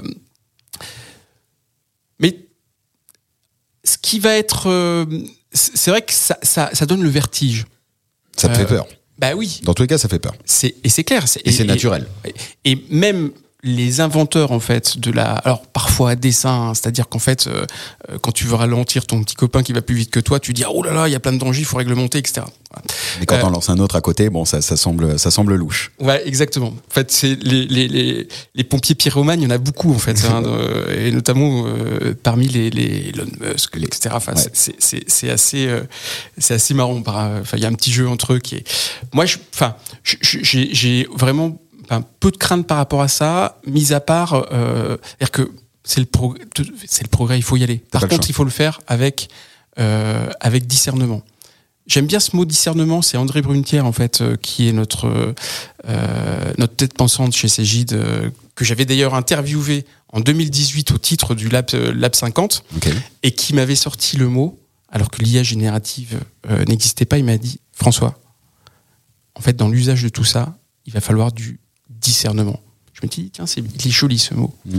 Et, euh, et j'avais, en fait, euh, on peut le retrouver, je pense, sur le, le, le, le sur le Lab 50, j'avais écrit discernement. J'en ai reparlé il y a pas longtemps à André, je lui ai dit, tu sais, en fait, le mot discernement que tu, tu utilises toujours, parce qu'André est très... Euh, il, a, il a une sagesse par rapport à ça qui est, qui est super intéressante, et il me dit toujours, il dit toujours, il faut ça, ça appelle en fait la question, l'usage de tout ça, ça appelle la question du discernement. Mm. Euh, et, et donc, euh, ce que je veux dire par rapport à ça, c'est que c'est vrai que ce qu'on va attendre dans l'usage de l'IA générative et de toutes ces technologies, en fait, c'est la capacité de discernement. Comment ça fonctionne l'IA générative? C'est en fait une technique probabiliste. C'est-à-dire qu'en fait, euh, le, je crois que c'est le LLM, Ouais. le M, LM, Le- le LLM, ouais, pardon. le Large Language. Model. Voilà, ça. Le LLM, euh, c'est qu'une technique en fait de probabilité. Mm. C'est-à-dire qu'on donne à manger beaucoup beaucoup de, de textes euh, euh, et d'informations à, à, à une à une IA, et puis ensuite elle apprend à, euh, bah, par exemple, derrière le, le, le mot euh, le chat mange, il va euh, la probabilité que ça soit souris Ouais. Euh, va être très forte, donc il va proposer souris. voilà. Euh, La question, c'est qu'en f- enfin, la- il y a toujours en fait euh, celui qui est qui fait l'usage de cette IA générative doit toujours se poser la question est-ce que euh, le mot qui m'est proposé est le bon? C'est super important. c'est super important. Mm.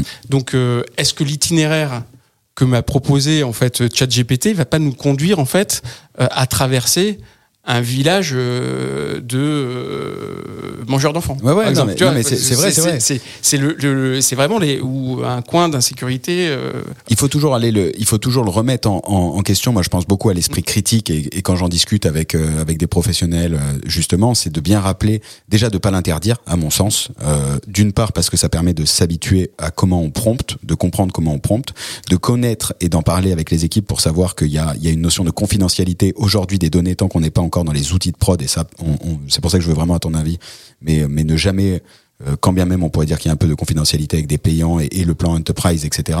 Mais ne pas mettre de données confidentielles pour l'instant et surtout de garder un esprit 100% critique parce que ça peut, ce n'est pas un humain, c'est une suite de chiffres et donc si on fait mal le prompt ou parfois si l'IA a été nourrie avec de la mauvaise nourriture, hein, si on lui a donné trop de McDo, elle va elle va, elle va rien comprendre, euh, d'aller lui demander quelles sont ses sources. C'est intéressant et aujourd'hui, euh, au moment où on tourne, ils ont sorti, euh, euh, ils ont remis à jour en, en 2023 et en plus ça va sur Internet. Alors parfois ça change, etc.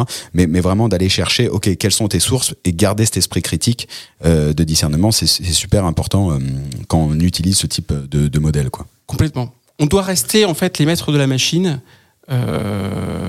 Alors, il y, a des- il y a certains. Enfin, quand si on, on demande à ChatGPT 1 plus 1 égale quoi? Bon, il va te sortir 2. Ouais. C'est vrai que là, il n'y a pas de sujet. Il y a pas d'un. Euh, Il y a des, il y a des sur sur. euh, on sait en fait, on sait discerner.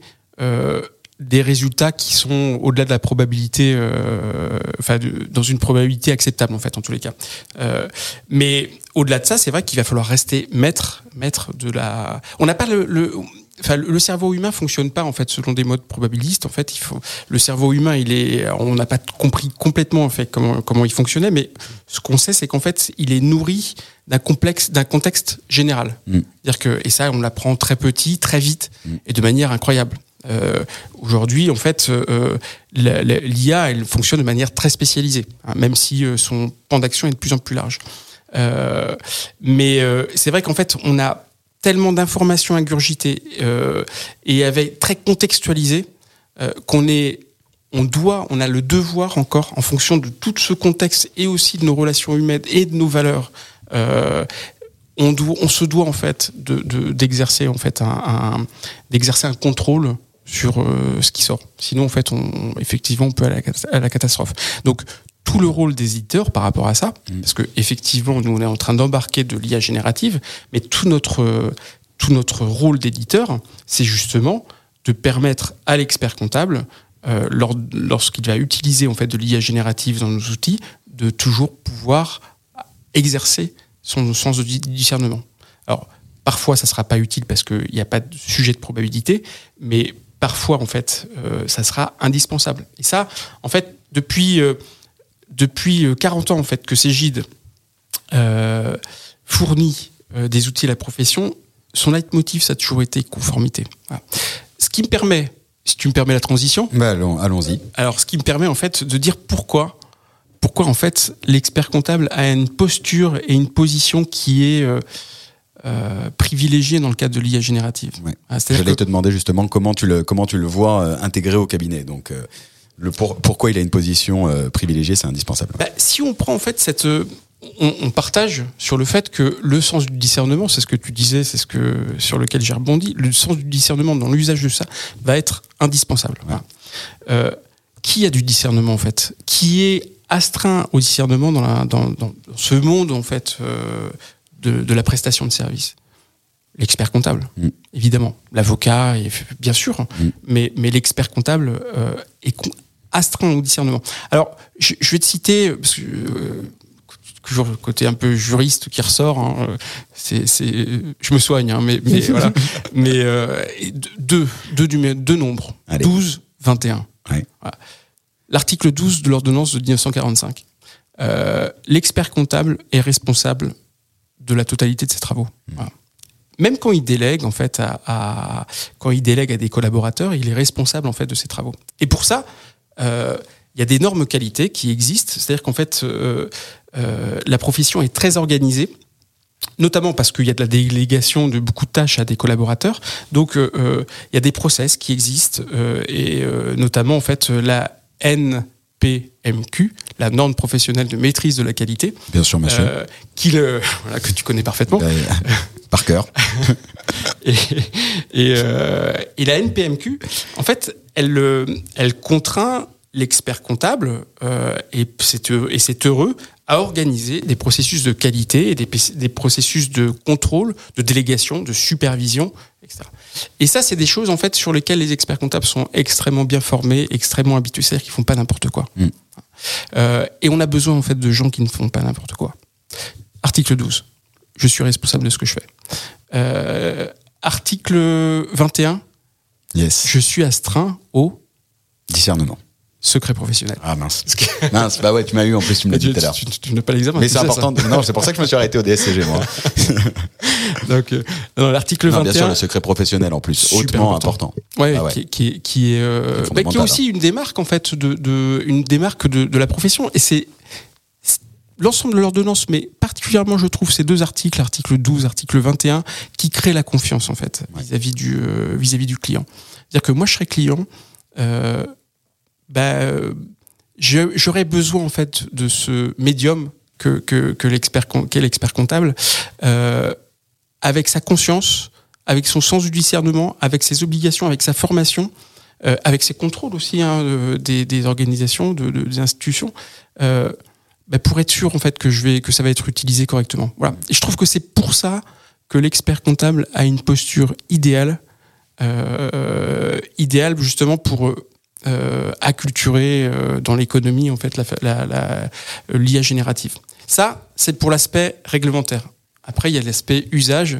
Tu en parlais, mais je crois que tu veux me poser une question. Bah ouais, justement, en fait, non, justement, parce que euh, com- comment tu l'amènes maintenant concrètement? Parce que le, le secret professionnel, quand tu Mm. vois la masse de données qui passent dans les cabinets, et c'est ça qui est formidable en même temps, c'est qu'ils sont euh, au cœur des flux, pour reprendre le titre d'un d'un congrès, mais c'est c'est réaliste quoi. C'est-à-dire que tu peux, euh, il y a différents, euh, il y a différentes néobanques qui sont en train d'arriver, qui veulent, qui se veulent euh, outils de pré-compta, pilotage. Ouais, mais c'est pas, c'est pas exhaustif. On n'a pas accès à tous les flux. Seul l'expert comptable aujourd'hui est celui qui a accès à, tous les flux. Et c'est là où, à mon sens, l'IA générative euh, va être une révolution dans la gestion des dossiers, à la fois euh, potentiellement en interne et à la fois potentiellement aussi en, en expérience utilisateur côté euh, euh, côté client, surtout si la facture électronique est enfin en place et qu'on arrive à cette fameuse instantanéité des données. Ça, je- Je pense que c'est vraiment on est on est à, à l'aube de d'une vraie révolution où la place de l'expert comptable sera encore plus centrale dans Oui. le facteur clé de succès des entrepreneurs par son analyse à lui et son équipe de, de tout ce qu'on peut faire. Mais du coup, toi, avec ta vision, parce que moi, je suis utopiste peut-être et, je regarde de loin et, j'ai pas du tout ton expérience.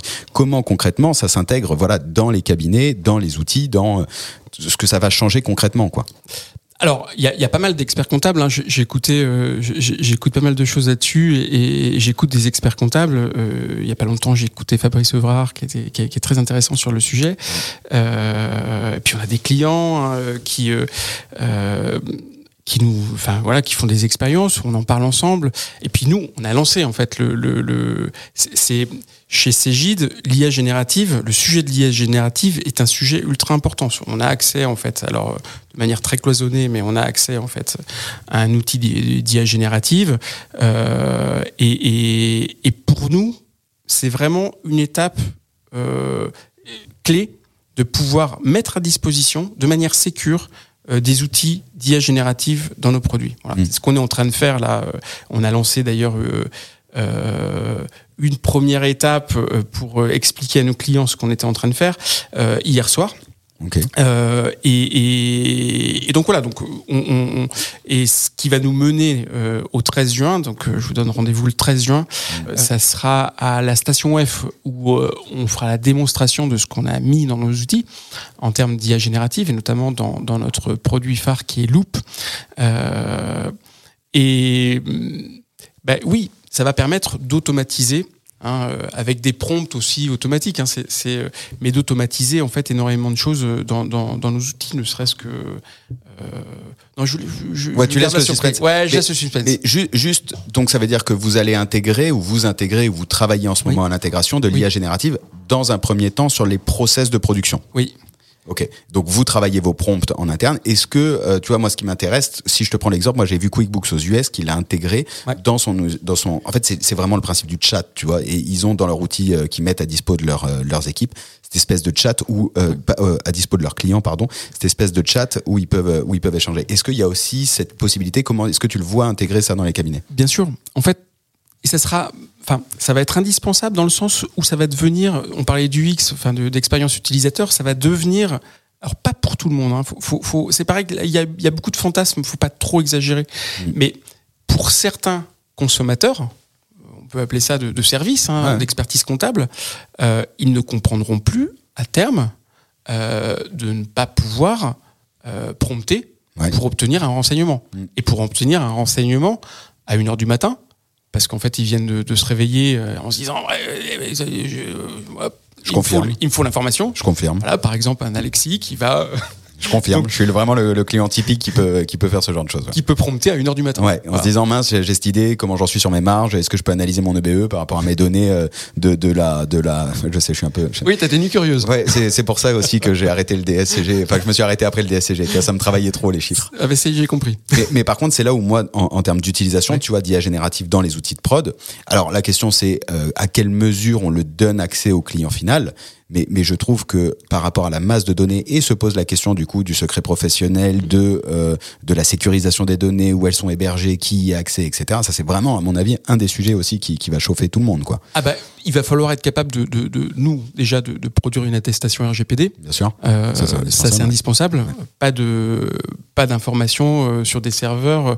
Euh, qui ne respectent pas le, le, le RGPD. Ouais. Ça, c'est super important. Mmh. Donc ça, c'est notre devoir, nous, en tant que, en tant que Cégide. Euh, et puis, euh, effectivement, il y a une acculturation aussi à avoir. C'est pour ça qu'en fait, on encourage les collaborateurs à, à, à tester ChatGPT, mais une, une, dans le, euh, dans la conscience du respect du secret professionnel. Et ça, c'est important, en fait, pour les dirigeants de cabinet de prendre conscience de ça. Mmh. C'est-à-dire que euh, il vaut mieux que ce soit eux qui acculturent en fait leurs collaborateurs à des chats GPT ou des bards ou euh, enfin des, des, des Claude, outils euh, d'IA générative, ouais. voilà. Mmh. plutôt qu'en fait ils le fassent eux-mêmes. On connaît tous l'histoire de Samsung. Samsung, en fait, euh, ou des collaborateurs, enfin, l'histoire est drôle, ouais. mais en fait pas si drôle que ça. Mais, mais, mais c'est un, un, très bon cas. Euh, très bon cas d'usage. Ouais, moi aussi ouais. je le partage tout le temps. Le, le bah, c'est des collaborateurs en fait de, de Samsung euh, qui ont balancé en fait euh, des PV de euh, des comptes rendus en fait de Comex. Mm. voilà, dans le chat GPT. Bon après, il suffit de taper maintenant. alors je sais pas si ça a été retiré ou pas, mais Samsung et, et on remonte. On peut remonter l'info, ouais, parce que la machine se nourrit de, de la donnée qu'on lui donne. Exactement. Alors sauf si euh, dans des modèles payants où, où, euh, où, en fait il est on a contracté c'est pour ça que c'est hyper important de regarder le contrat mmh. qu'on va signer là-dessus mais où en fait il n'y a pas d'utilisation il n'y a pas de, de c'est mis dans un bunker et c'est étanche voilà. Donc ça c'est possible. Mais mais euh, il faut faire extrêmement attention à ça. Si vous avez un collaborateur qui envoie euh, les comptes euh, de l'entreprise en, en chat GPT, bon, bah, avec le nom, etc., bah, ça va remonter à un moment donné. Ouais, et, et pour le coup, euh, on m'a dit qu'il y avait certains, enfin, on m'a remonté certains cabinets qui interdisaient euh, l'accès à ChatGPT, mais tout le monde aujourd'hui a un ordinateur portable à côté. Si le collaborateur il se dit qu'il va gagner du temps en allant le faire, il le fera à côté perso.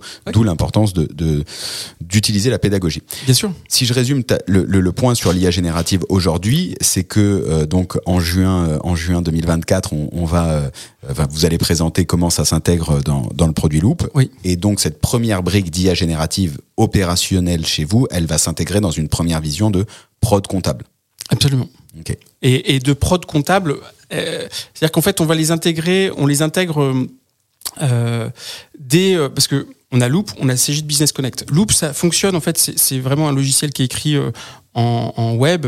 Euh, c'est une c'est euh, une adjonction en fait de microservices et donc voilà, c'est- c'est pour ça que la stratégie de Cégide euh, euh, qui a parfois été contestée hein, et, et parfois parce que euh, ça a été euh, ça a pu être compliqué en fait de faire migrer euh, nos clients mais la stratégie de Cégide euh, c'est là où je veux en venir ça a été en fait très tôt d'emmener en fait tous nos clients dans le SaaS Mm.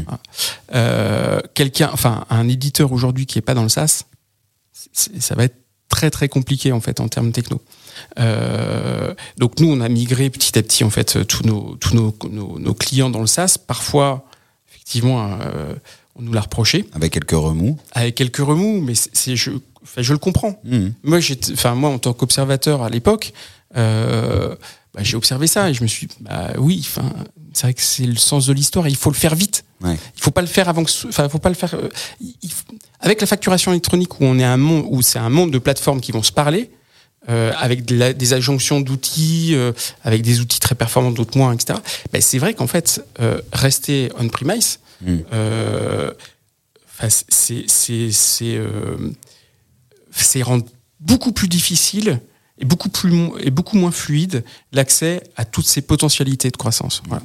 Donc euh, euh, euh, voilà, donc la conviction en fait de Cégide, ça a été très tôt de, de passer ces, ces, euh, euh, ces clients dans le SaaS. Alors certes avec des augmentations de prix parce que bah, forcément on déporte le coût euh, des serveurs euh, internalisés vers des serveurs externalisés, mais qui sont aussi beaucoup plus sécures, qui sont administrés, euh, où il y a une euh, en permanence en fait euh, euh, un contrôle sur la cyber, les cyber risques, etc. Donc c'est enfin moi je vois beaucoup de cabinets, enfin j'en- ai, j'en connais quelques uns qui ont été hackés. Euh, c'est toujours des catastrophes, c'était des catastrophes, ça, ça n'arrive pas en fait dans le SaaS. Donc voilà. Donc très tôt en fait notre stratégie ça a été de migrer nos clients dans le SaaS, dans le SaaS euh, pour bah, un traiter cette question de la facturation électronique. Donc ça on l'avait conçu à l'époque. Euh, ce qu'on avait moins conçu en fait c'était le, le l'IA générative euh, et ça aille aussi vite. Bien mais sûr. ça tombe bien parce qu'en fait à partir du moment où on a le meilleur outil, je le dis, euh, Loop, avec ses microservices, sa façon, son architecture, etc. Bah, c'est vrai que tout devient en fait ultra fluide. Donc c'est vrai que cette stratégie nous permet aujourd'hui de proposer aux experts comptables l'outil le plus performant. Et on a fait des tests hein, de ROI sur le, le- le- le gain de temps en fait avec Loop. Euh, c'est l'outil le plus performant en fait euh, en termes d'automatisation du marché et qui va être renforcé encore par cette histoire de, de d'IA générative.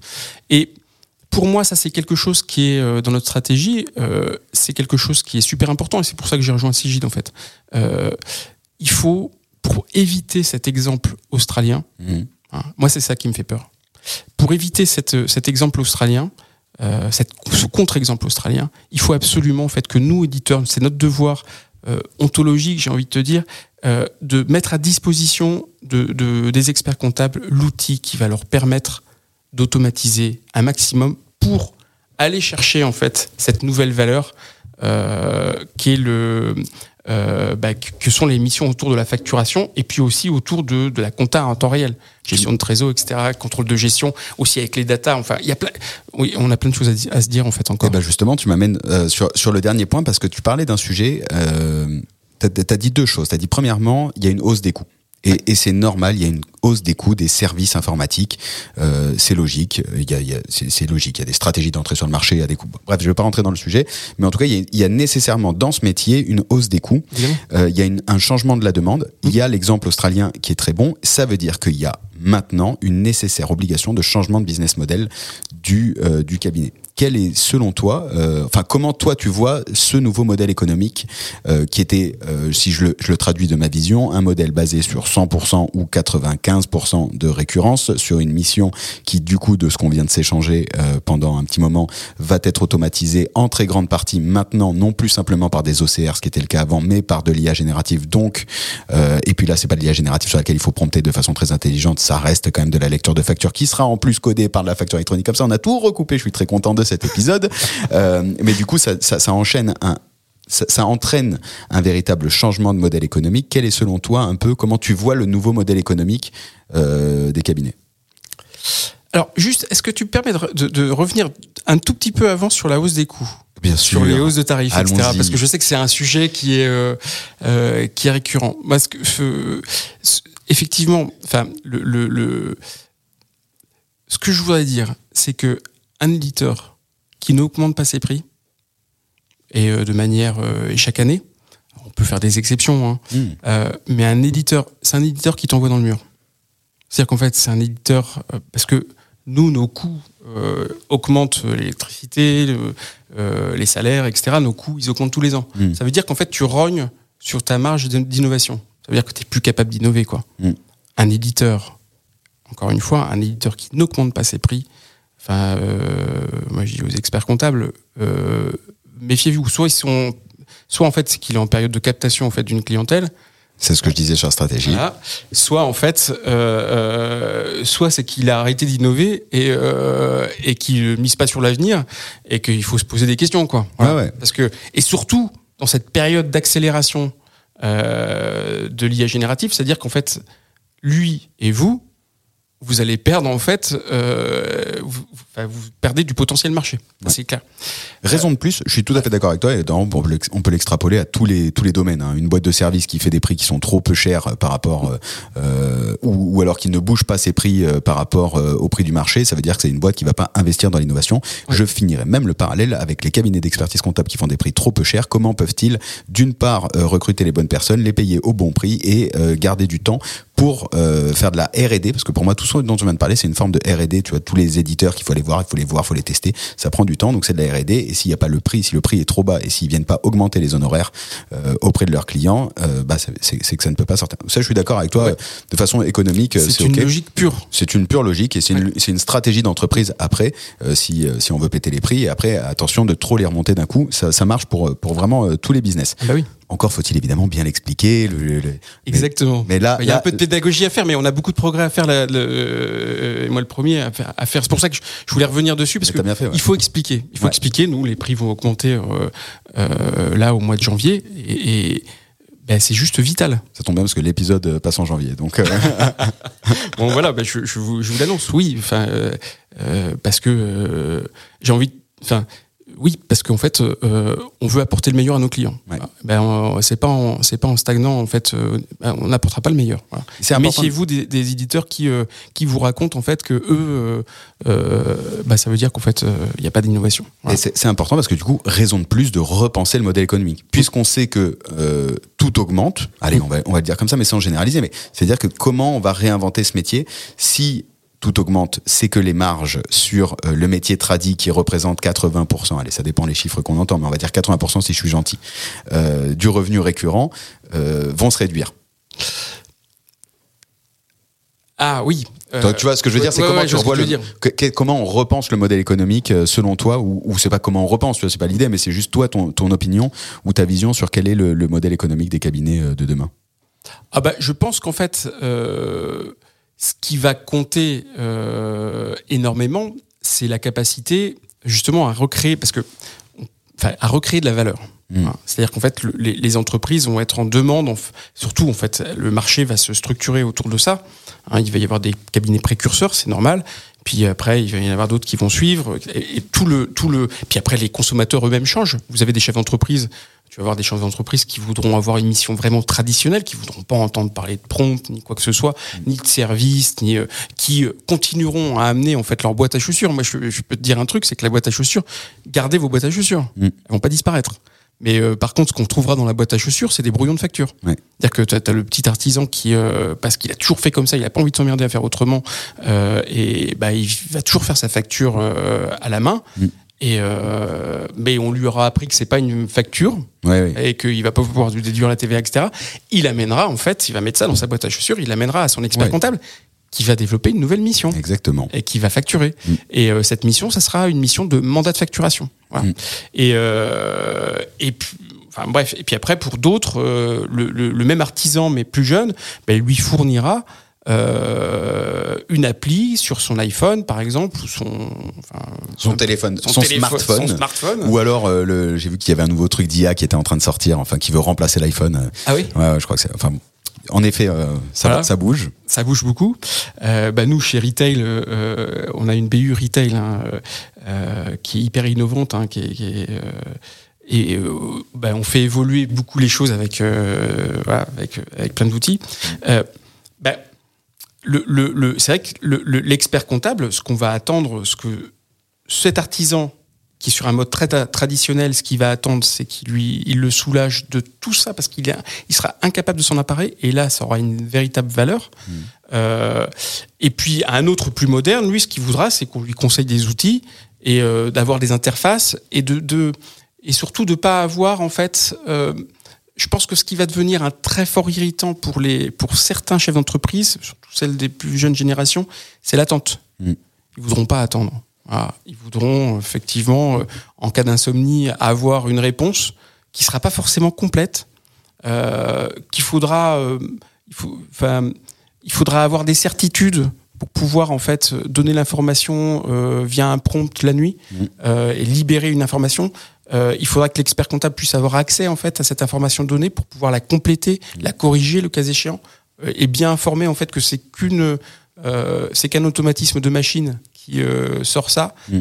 Donc tout ça en fait, pour moi tout ça ça va, c'est ça qui va dans l'interface, l'interface qu'il va y avoir entre l'expert comptable et qui va être très différent selon les générations, entre l'expert comptable et le chef d'entreprise, euh, c'est- la création de cette interface du service qu'il va y avoir derrière et de, l'éventail de services qui va créer la valeur.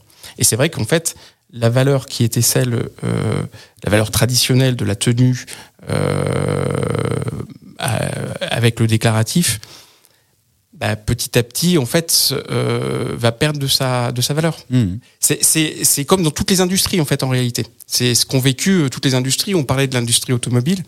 Euh, ce qui aujourd'hui a de la valeur dans une, dans une automobile est plus est pas ce qu'elle avait, en fait, il y a.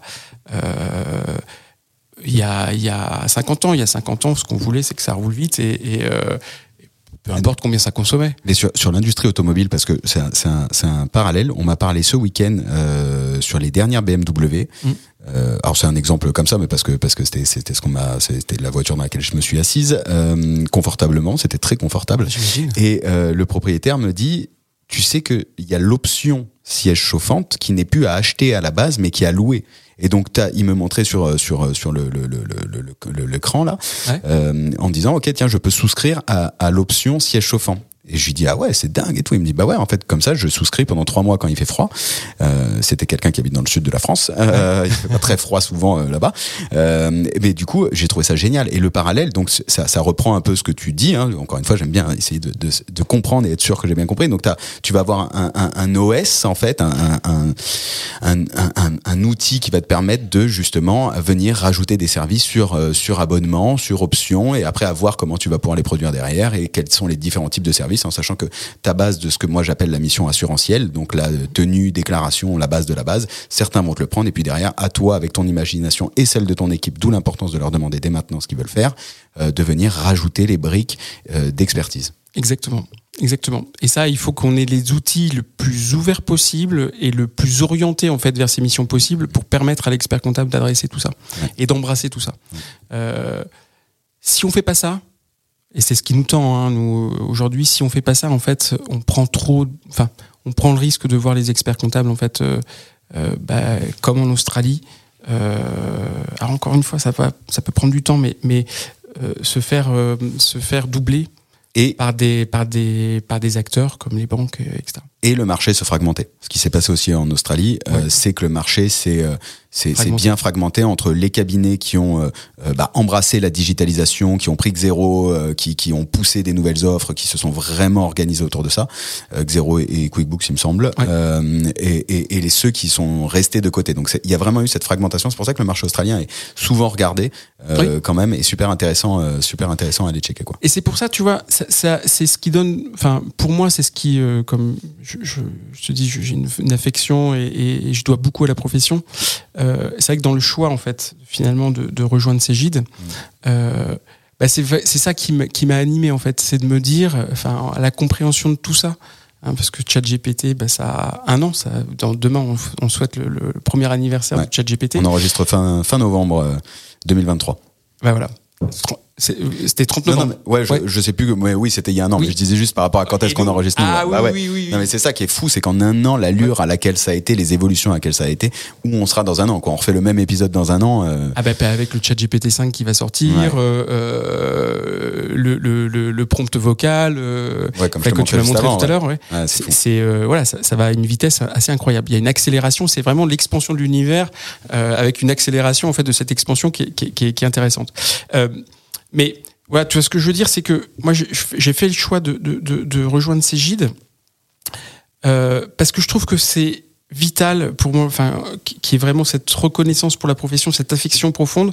Euh, je me suis dit, mais comment en fait je peux rendre tout ce qu'elle m'a donné cette profession Ouais. Euh, Et, et ben, je sais qu'en fait, ça, je- beaucoup de choses vont se passer par un éditeur et l'éditeur a les capacités justement de, de, de, de suivre tout ça et de, de servir euh, la profession, parce que aussi Cégide est centré sur la profession, c'est euh, la base de Cégide, c'est la profession. C'est comme ça que c'est construit Cégide. Euh, et vu les capacités d'investissement qu'on a et la volonté d'investir pour la profession, ben, c'était peut-être la place euh, qui était la plus mieux choisie euh, voilà, pour, pour, pour continuer à servir. Affaire à suivre du coup. euh, et que je, me- je m'en doutais, hein, évidemment, on allait faire un épisode plus long, mais c'est, euh, j'aimerais savoir, là, c'est, là, on- fin de parenthèse, c'est plus toi. Ouais. Euh, et quelles ressources on pourrait partager euh, aux, aux auditeurs qui sont encore avec nous? Et, et si vous êtes là, mettez 5 étoiles, parta- mettez 5 étoiles, partagez euh, cet épisode au plus grand nombre.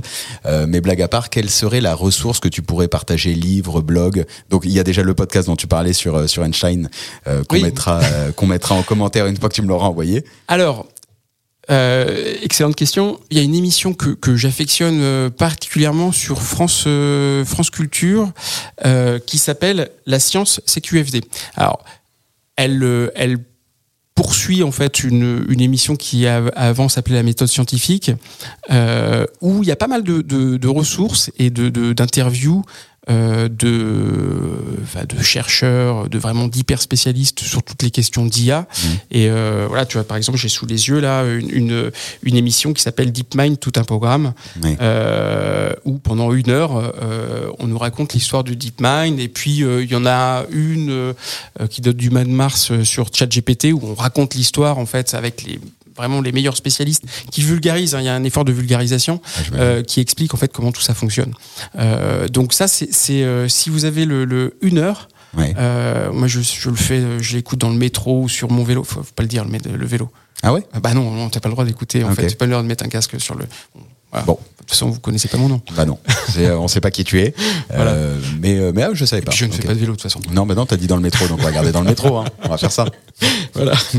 Donc euh, voilà, j'écoute ça en fait, et, et- et c'est une heure toujours de bonheur. Et, et alors il y a, il y a pas que, il y a pas que de, de l'IA, hein, il y a pas que de, de l'informatique. Il y a aussi en fait beaucoup de choses sur le, euh, sur la biologie, sur l'astronomie, Einstein. voilà, ouais. donc c'est c'est ce que j'écoutais tout à l'heure en venant, euh, qui ouvre l'esprit et qui montre en fait en- que l'univers finalement est immense, qu'on est assez peu de choses et ça détend. Bah écoute, je suis très content que tu aies cité ça parce que je connaissais pas du tout. Et ça va changer des, des générations do it yourself qui sont euh, très souvent citées et, euh, et que j'écoute aussi euh, très souvent et autres, et autres podcasts. Donc merci beaucoup pour cette, pour cette source. Franchement, je suis, je suis super content. Avec plaisir. Est-ce que tu as passé un bon épisode?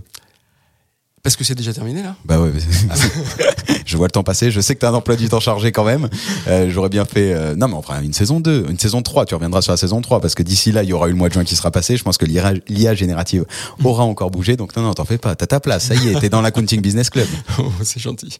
Mais non, non, c'était génial. Merci beaucoup, et puis merci pour ta bienveillance. Et euh, cette capacité en fait à ouvrir les chakras qui fait qu'on a tendance à un peu trop se livrer, je pense même. Mais, mais, mais non, c'est excellent. Merci, merci infiniment. C'était parfait. Euh, où est-ce qu'on peut te contacter? Euh, on peut me contacter chez, chez Cégide. Donc, euh, ah. non, non, ça c'est la maison dans laquelle on te trouve, mais sur LinkedIn. Sur LinkedIn, oui, oui, oui. J'ai une page LinkedIn, donc euh, François Milo, ami de Zelou. Et, et, ben voilà, n'hésitez pas à venir me à venir vous connecter. Te pinguer, t'envoyer un petit message et tu répondras avec grand plaisir. Et j'y répondrai avec grand plaisir. Et, et euh, voilà, si on peut, euh, euh même si on, on, nous, on, fait beaucoup de, de, de recherches euh, sur le l'IA générative, l'implémentation dans nos outils, etc. Si on peut échanger là-dessus, ça, ça va avec un grand plaisir parce que ça, ça fera, ouais, ça participe au bien commun. Voilà, mon, c'est ma conviction magnifique. Merci beaucoup en tout cas François. Merci de t'être prêté au jeu euh, de, cette première interview euh, qu'on va, qu'on va, enfin, cette série qu'on va dédier euh, aux éditeurs tous les mois. merci de l'avoir fait sans, promotion et, et partager ton expérience. C'est vraiment ce qui me tenait à cœur. on n'a pas répété avant et je suis vraiment très content que tu aies, joué le jeu à fond. J'espère que cet épisode vous a plu et évidemment comme d'habitude, hein, vous savez, si vous êtes toujours là, bah déjà merci d'avoir été jusque là parce que c'est plus long que le format habituel et, j'espère que ça vous a plu. Faites-moi vos retours pour me dire ce que vous en pensez. vous connaissez la musique, hein, encore une fois 5 étoiles, on partage, on fait kiffer le plus grand nombre euh, parce que parce que ça donne de la force, ça fait plaisir et, euh, et, voilà, ça donne du love. Et donc je vous souhaite une très très bonne fin de journée ou ce que vous faites, peu importe. Et d'ailleurs si vous courez, tiens, dites-moi si vous écoutez en courant. J'écoute beaucoup de podcasts en courant. Donc voilà, si vous écoutez des podcasts en courant, c'était un plaisir. François, encore merci beaucoup et je vous dis à très vite pour un nouvel épisode. Ciao.